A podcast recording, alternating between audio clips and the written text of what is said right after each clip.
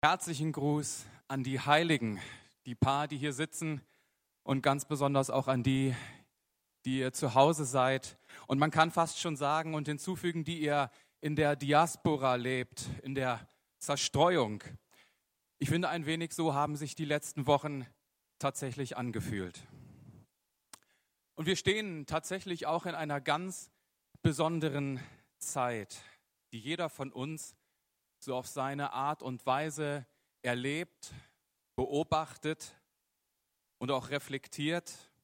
Und die Medien, die bieten uns tagtäglich eine Flut von Meldungen, von Nachrichten der Covid-19-Pandemie. Das begleitet uns seit Wochen, wird uns auch noch weiter beschäftigen. Und das Thema ist allgegenwärtig, ob privat oder beruflich. Eine ganz neue Herausforderung, möchte ich mal sagen, für unsere Generation, die es gewohnt war, in so viel Frieden, in so viel Freiheit und in noch mehr Wohlstand aufzuwachsen und zu leben. Und plötzlich erleben wir eine Umkehr der Verhältnisse, einschneidende Maßnahmen, mit denen wir es zu tun haben und Auswirkungen, die wir uns vor Monaten nicht mal im Traum hätten erdenken können. Wir denken auch nur an die ganzen Existenzen, die jetzt gerade auf dem Spiel stehen oder die schon längst auch aus dem Spiel raus sind. Und ihr Lieben, die Sache mit dem Virus, das ist ja nur eine Seite. Und ich glaube, viel gewichtiger ist das, was im Schatten der ganzen Pandemie gesellschaftlich und politisch gerade passiert. Und so erschütterte in den letzten oder wurde das Vertrauen von vielen in den letzten Wochen in die Regierung auch erschüttert. Und wer sich aufmerksam informiert über das, was wir über die öffentlich-rechtlichen zu sehen bekommen, der sieht, dass in unserer Gesellschaft ein großer Riss entsteht. Ein Riss, der sich schon vor vielen, vielen Jahren abzeichnete und der jetzt noch deutlicher wird. Da gibt es eine Vielzahl an kritischen Stimmen, auch von Fachleuten, die fragen, was da gesellschaftlich eigentlich gerade um uns herum geschieht. Da gibt es kritische Stimmen zur Berichterstattung, zu den Statistiken, die uns präsentiert werden, zu der Auswahl der Forscherstimmen, zu der Finanzierung und Führung von führenden Hygieneinstituten. Aber ich stehe heute Morgen nicht hier, um mir darüber ein abschließendes Urteil zu bilden. Denn ich denke, Gott, Gott ist der Richter über alle Gedanken und alle Menschen werden sich eines Tages und zuletzt vor ihm verantworten müssen. Aber eines möchte ich dennoch auch ins Herz der Gemeinde hineinrufen, dass wir als Nachfolger Jesu aufgefordert sind, alles um uns herum, jegliche Entwicklung in dieser Welt zu beurteilen und zu prüfen, um im Licht der Bibel Zeit und Stunde wirklich auf den Prüfstand zu stellen. Und Zeit und Stunde, das ist auch das Thema meiner heutigen Gedanken, die ich mit euch teilen möchte. Und schwerpunktmäßig wollen wir uns mit Johannes 12, 27 beschäftigen. Ja, für uns als Nachfolger, für uns als Nachfolger Jesu ist es von ganz immenser Bedeutung, dass wir Zeit und Stunde beurteilen. Warum? Wir finden schon in der Heiligen Schrift sehr viele Hinweise darauf von Jesus selbst und später auch von den Aposteln, wie die letzte Zeit zu beurteilen ist und worauf Gemeinde zu achten hat. Und das wollen wir doch mal ganz konkret auch auf unsere aktuelle Zeit und Stunde übertragen. Ihr Lieben, wir erleben in diesen Tagen nicht nur einen gesellschaftlichen, sondern möglicherweise auch schon die Anfänge eines politischen Umbruches, der vor uns liegt. Eine Umwälzung der Verhältnisse, die wir von der Bibel her auch ganz klar erkennen können. Umwälzungen, die den Leib Jesu auch gar nicht überraschen sollten. Nun weiß ich nicht, wie es euch so damit geht, wie es euch so ging in den letzten Wochen. Hat es euch überrascht, die Umkehr der Verhältnisse? Ich weiß nicht, wie habt ihr euch auf eine solche Zeit vorbereitet?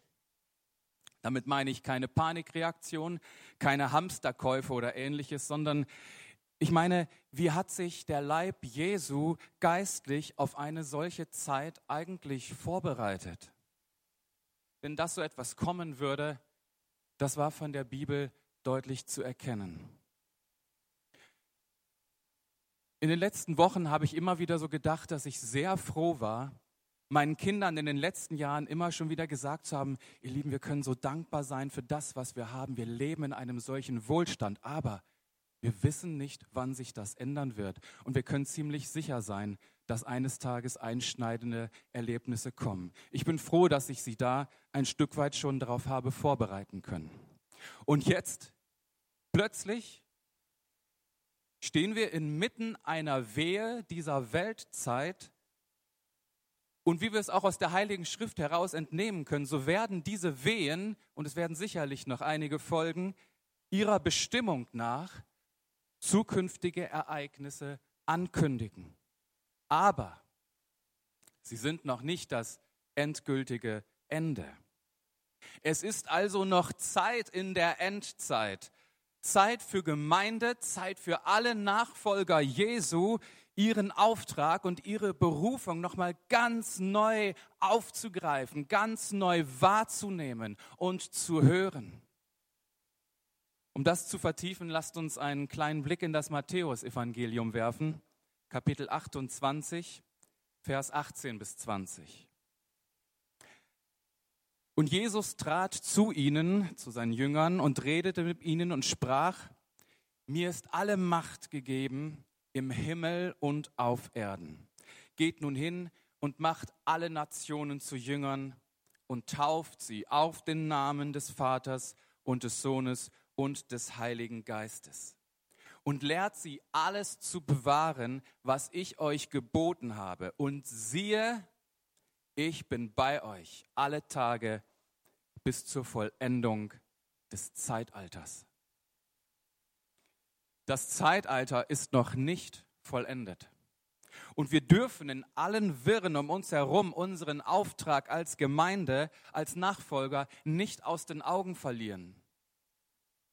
Und ich weiß nicht, wie es euch ging, aber für mich war das eine totale Freude, in den letzten Wochen auch immer wieder zu sehen, wie Gemeinde umgedacht hat. Trotz Kontakt, trotz Ausgangssperren haben wir eine Vielzahl an Übertragungen im Netz. Wir haben Livestreams, wir haben Online-Angebote und auch das gerade eben, was wir gesehen haben, das Rosanna, es hat mich sehr bewegt. Gemeinde ist global, Gemeinde ist überweltlich. Wir sind da, und niemand kann uns aus der Hand des Herrn reißen. Und wir können Zeugnis geben, auch wenn wir in unseren Möglichkeiten begrenzt sind. Und zu Ostern wurde das Evangelium an vielen Orten in Kurzform prägnant mit Kreide auf die Straßen geschrieben. Halleluja! Ja, das ist Verkündigung des Evangeliums.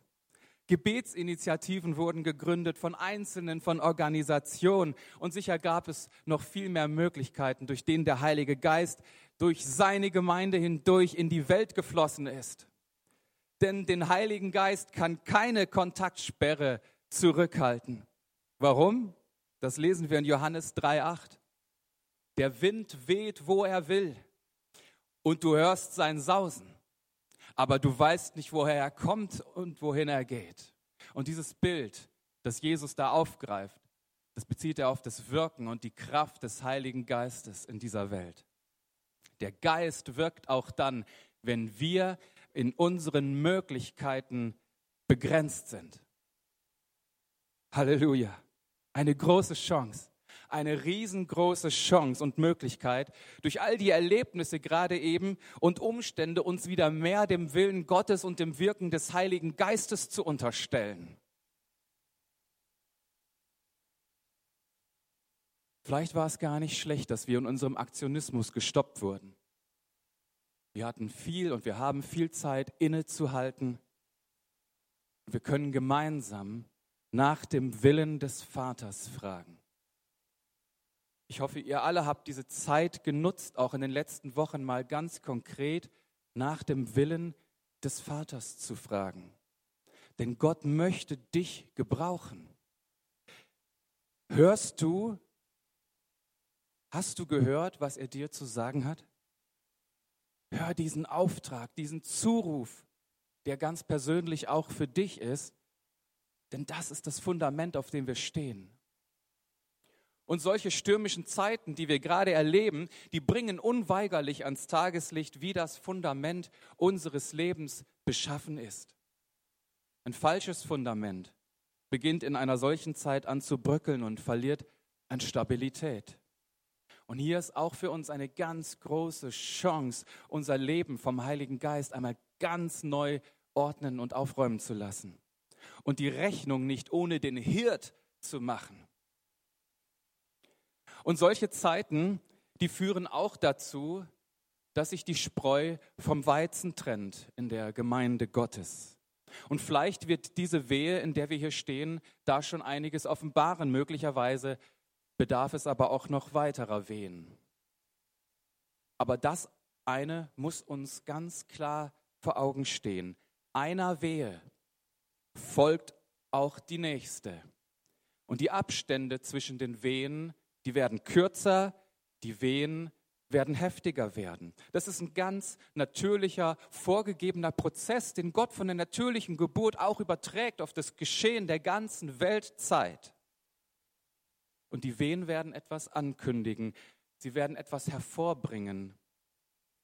Und wenn wir einen Blick in die Offenbarung werfen, dann sehen wir, was am Ende geboren werden wird. Ein neues Zeitalter, eine neue Welt, das Offenbarwerden des Reiches Gottes und die Herrlichkeit des Herrn und seines Volkes. Schauen wir einmal kurz in die Offenbarung, Kapitel 21, Vers 1 bis 3. Da schreibt der Apostel Johannes in seiner Vision, und ich sah einen neuen Himmel und eine neue Erde, denn der erste Himmel und die erste Erde waren vergangen. Und das Meer ist nicht mehr.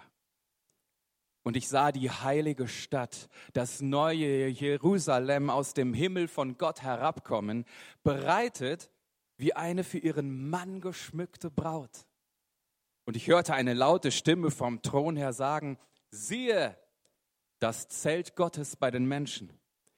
Und er wird bei ihnen wohnen und sie werden sein Volk sein und Gott selbst wird mit ihnen sein, ihr Gott. Oh, ihr Lieben, das ist nicht nur eine kleine, hübsch ausgedachte Fabel, was wir da lesen. Das wird eines Tages Realität sein wenn sich die geistliche Welt Bahn bricht und offenbar wird. Das wird Realität sein und jeder, der sich der in Christus gegründet ist, der wiedergeboren wurde in Christus und noch wiedergeboren wird bis dahin, der wird dieses großartige Erlebnis am Ende der Weltzeit miterleben können und einziehen mit Posaunen und Trompeten in die Ewigkeit. Aber bis dahin wird diese Welt noch durch mancherlei Wehen und Umstände gehen müssen. Und auch wir als Gemeinde werden das miterleben und es wird auch einiges von uns abverlangen. Aber mit dem richtigen Fundament können wir und werden wir bestehen. Noch einmal zurück zu meiner anfänglich gestellten Frage. Inwieweit hat sich der Leib Jesu nun eigentlich vorbereitet auf eine solche Zeit der Wehen und der herausfordernden Entwicklungen? Wie aufmerksam ist Gemeinde in der Beurteilung des Geschehens um sich herum? Viele Nachfolger haben sich in den letzten Jahrzehnten davor gescheut, das Thema Endzeit anzupacken. Aber das brauchen wir nicht, da brauchen wir uns nicht scheuen. Wir brauchen das aber auch nicht panisch betrachten, da gibt es keinen Grund für, sondern wir wollen nüchtern, wir wollen aufmerksam den Dingen um uns herum in die Augen blicken. Und vielleicht magst du für dich persönlich das Thema Endzeit gar nicht mehr hören und denkst, immer wenn was passiert, dann kommen die Endzeitprediger aus ihren Löchern und predigen es, den Untergang. Aber ich möchte sagen, wenn wir als Gemeinde mit geschlossenen Augen durch die Welt gehen, dann verpassen wir vieles und dann sehen wir vieles nicht. von dem, was wichtig wäre. Und wir sehen auch unsere eigene Berufung in dem Ganzen nicht mehr. Und ja, wenn Endzeit auch ein unbequemes, ein recht sperriges Thema ist, für den einen oder anderen, es ist ein allgegenwärtiges Thema, dem wir uns gar nicht entziehen können, denn die Endzeit, die hat ja unlängst begonnen. Wir leben mittendrin. Und wir wollen uns mal zwei Zeugen dazu aufrufen. Der erste ist der Apostel Johannes. Der schreibt in seinem ersten Brief, Kapitel 2, Vers 18, das Ende dieser Welt ist nahe, meine geliebten Kinder. Ihre letzte Stunde ist angebrochen. Ich weiß nicht, ob euch was auffällt. Johannes spricht hier schon von der letzten Stunde. Und wir reden hier von einem Brief, der ungefähr auf das Ende des ersten Jahrhunderts datiert werden kann, so 80, 90 nach Christus. Ich möchte den zweiten Zeugen in den Zeugenstand rufen, den Apostel Petrus, der in seinem ersten Brief, Kapitel 4, Vers 7 schrieb, bald ist das Ende dieser Welt da, an dem alles zu seinem Ziel kommt. Deshalb seid wachsam und besonnen und werdet nicht müde zu beten. Auch dieser Apostel bezeugt ganz unmissverständnis, wir leben seit geraumer Zeit in dieser Endphase. Die Erreichung des Zieles, auf das alles hinzusteuert. Das komplette Weltgeschehen, das ist auch für uns nah. Und für uns ist es noch viel näher als für die beiden Apostel damals, vor knapp 2000 Jahren. Und ich weiß nicht, wie es euch geht. Paul Petrus schreibt ja, ne, werdet nicht müde zu beten. Bei mir ist kaum irgendetwas anderes so angefochten wie meine Gebetszeiten. Was kann man plötzlich müde werden? Wahnsinn. Was schießen einem alles für Gedanken durch den Kopf? Und doch, Paulus setzt nach, er nutzt hier den Imperativ, ja, das ist ein Befehl. Werdet nicht müde, bleibt dran. Das ist wichtig. Und wenn das diese beiden Apostel hier schon bezeugen in ihren Briefen, so kann uns einfach klar sein, die letzte Stunde ist längst dabei zu verstreichen. Wichtig ist, dass wir niemals dahin gehen und sagen, hier, dann und dann wird dies und das geschehen. Wir dürfen nicht, wir dürfen nicht datieren. Das haben in den letzten Jahrhunderten viele Sektierer und Irrlehrer getan und sind kläglich dabei gescheitert. Der Vater, sagt Jesus, allein weiß Zeit und Stunde. Aber wir dürfen die, die Welt um uns, die Geschehnisse um uns herum beurteilen, weil sie uns eine Richtschnur geben von dem, was geschieht und noch geschehen wird. Die Zeit ist begrenzt, schreibt Petrus, darum seid wachsam. Wir als Gemeinde, wir brauchen einen ungetrübten, einen klaren Blick auf die Entwicklungen um uns herum. Wir dürfen nicht müde werden zu beten. Denn im Gebet liegt diese persönliche Begegnung mit ihm, der uns stärken möchte in der Kraft seines Heiligen Geistes, dem Geist der Kraft, der Liebe und der Besonnenheit. Und ich erwähnte eingangs auch den Vers Johannes 12, 27. Den möchte ich euch jetzt einmal vorlesen. Jesus betet in dieser Situation und er spricht, ich bin jetzt voller Angst und Unruhe. Soll ich beten, Vater, rette mich vor dem, was auf mich zukommt? Aber deswegen bin ich gerade in diese Zeit hineingekommen. Und diese Worte Jesu haben eine ganz starke Aussage. Sie offenbaren uns ganz wichtige Informationen über Jesus. Jesus hat Angst. Jesus ist in Unruhe. Er macht sich Sorgen vor dem, was ihn erwartet.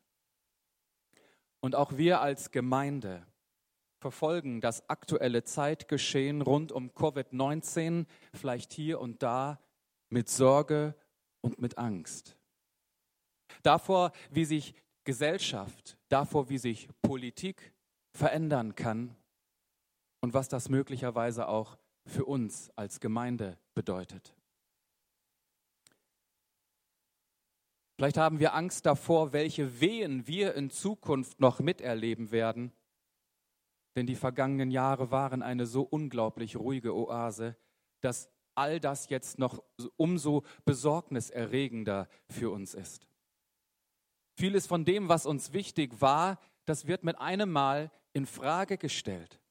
Und all dieser Sorgen braucht sich niemand zu schämen. Wie wir in Johannes 12, 27 lesen, weiß Jesus, wie das ist, mit Angst, Not, mit Unruhe konfrontiert zu sein angesichts einer bedrohlichen und unausweichlichen Situation.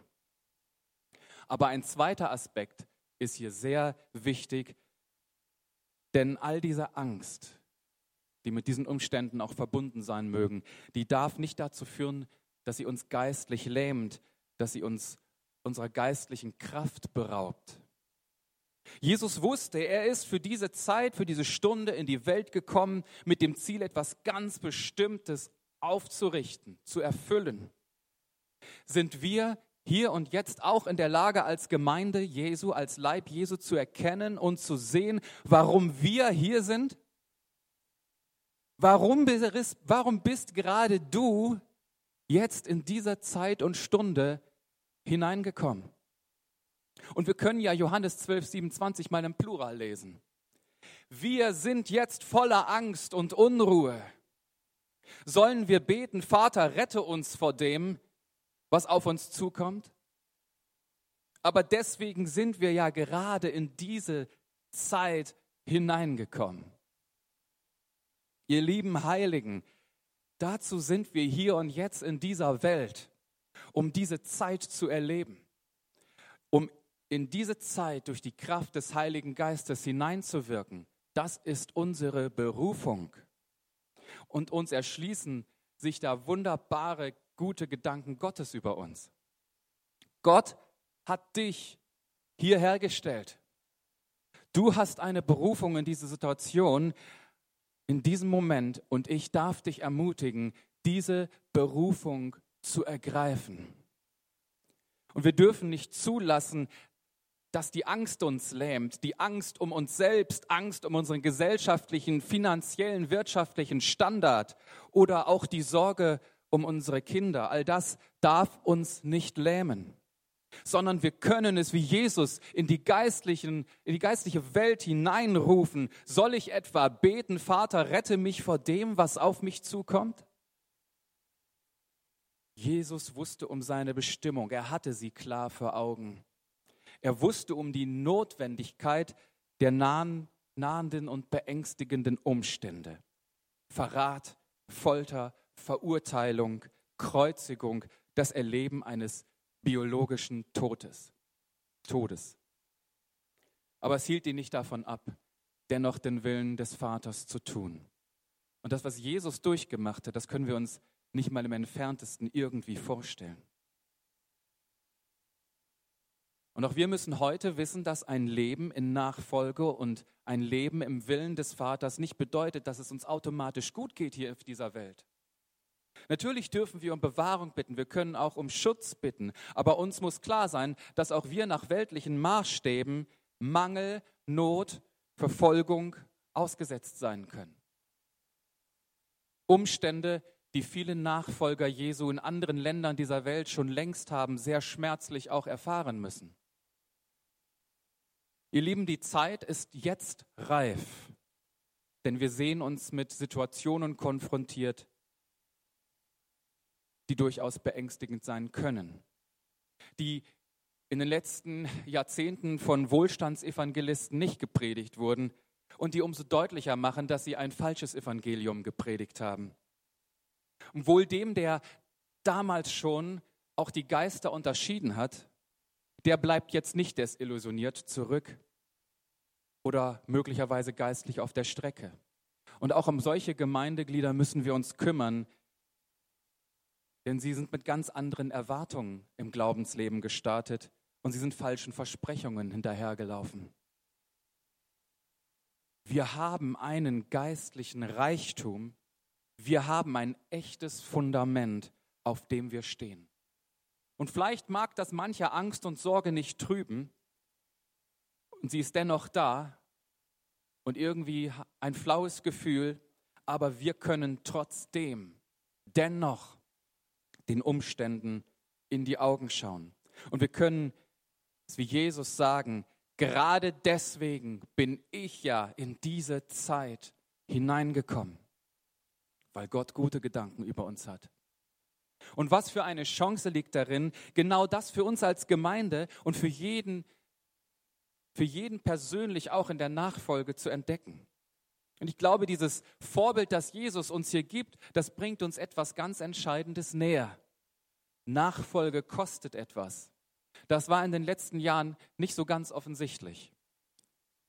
Aber Nachfolge kostet unser ganzes Leben. In Lukas 9:23, da sagt Jesus, wenn jemand mir nachkommen will, der verleugne sich selbst.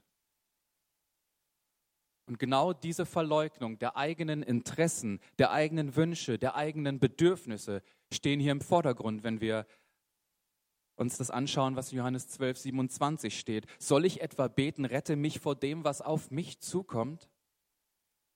Jesus weiß, es führt gar nicht dazu, es führt zu nichts hier zu hadern an dieser Stelle.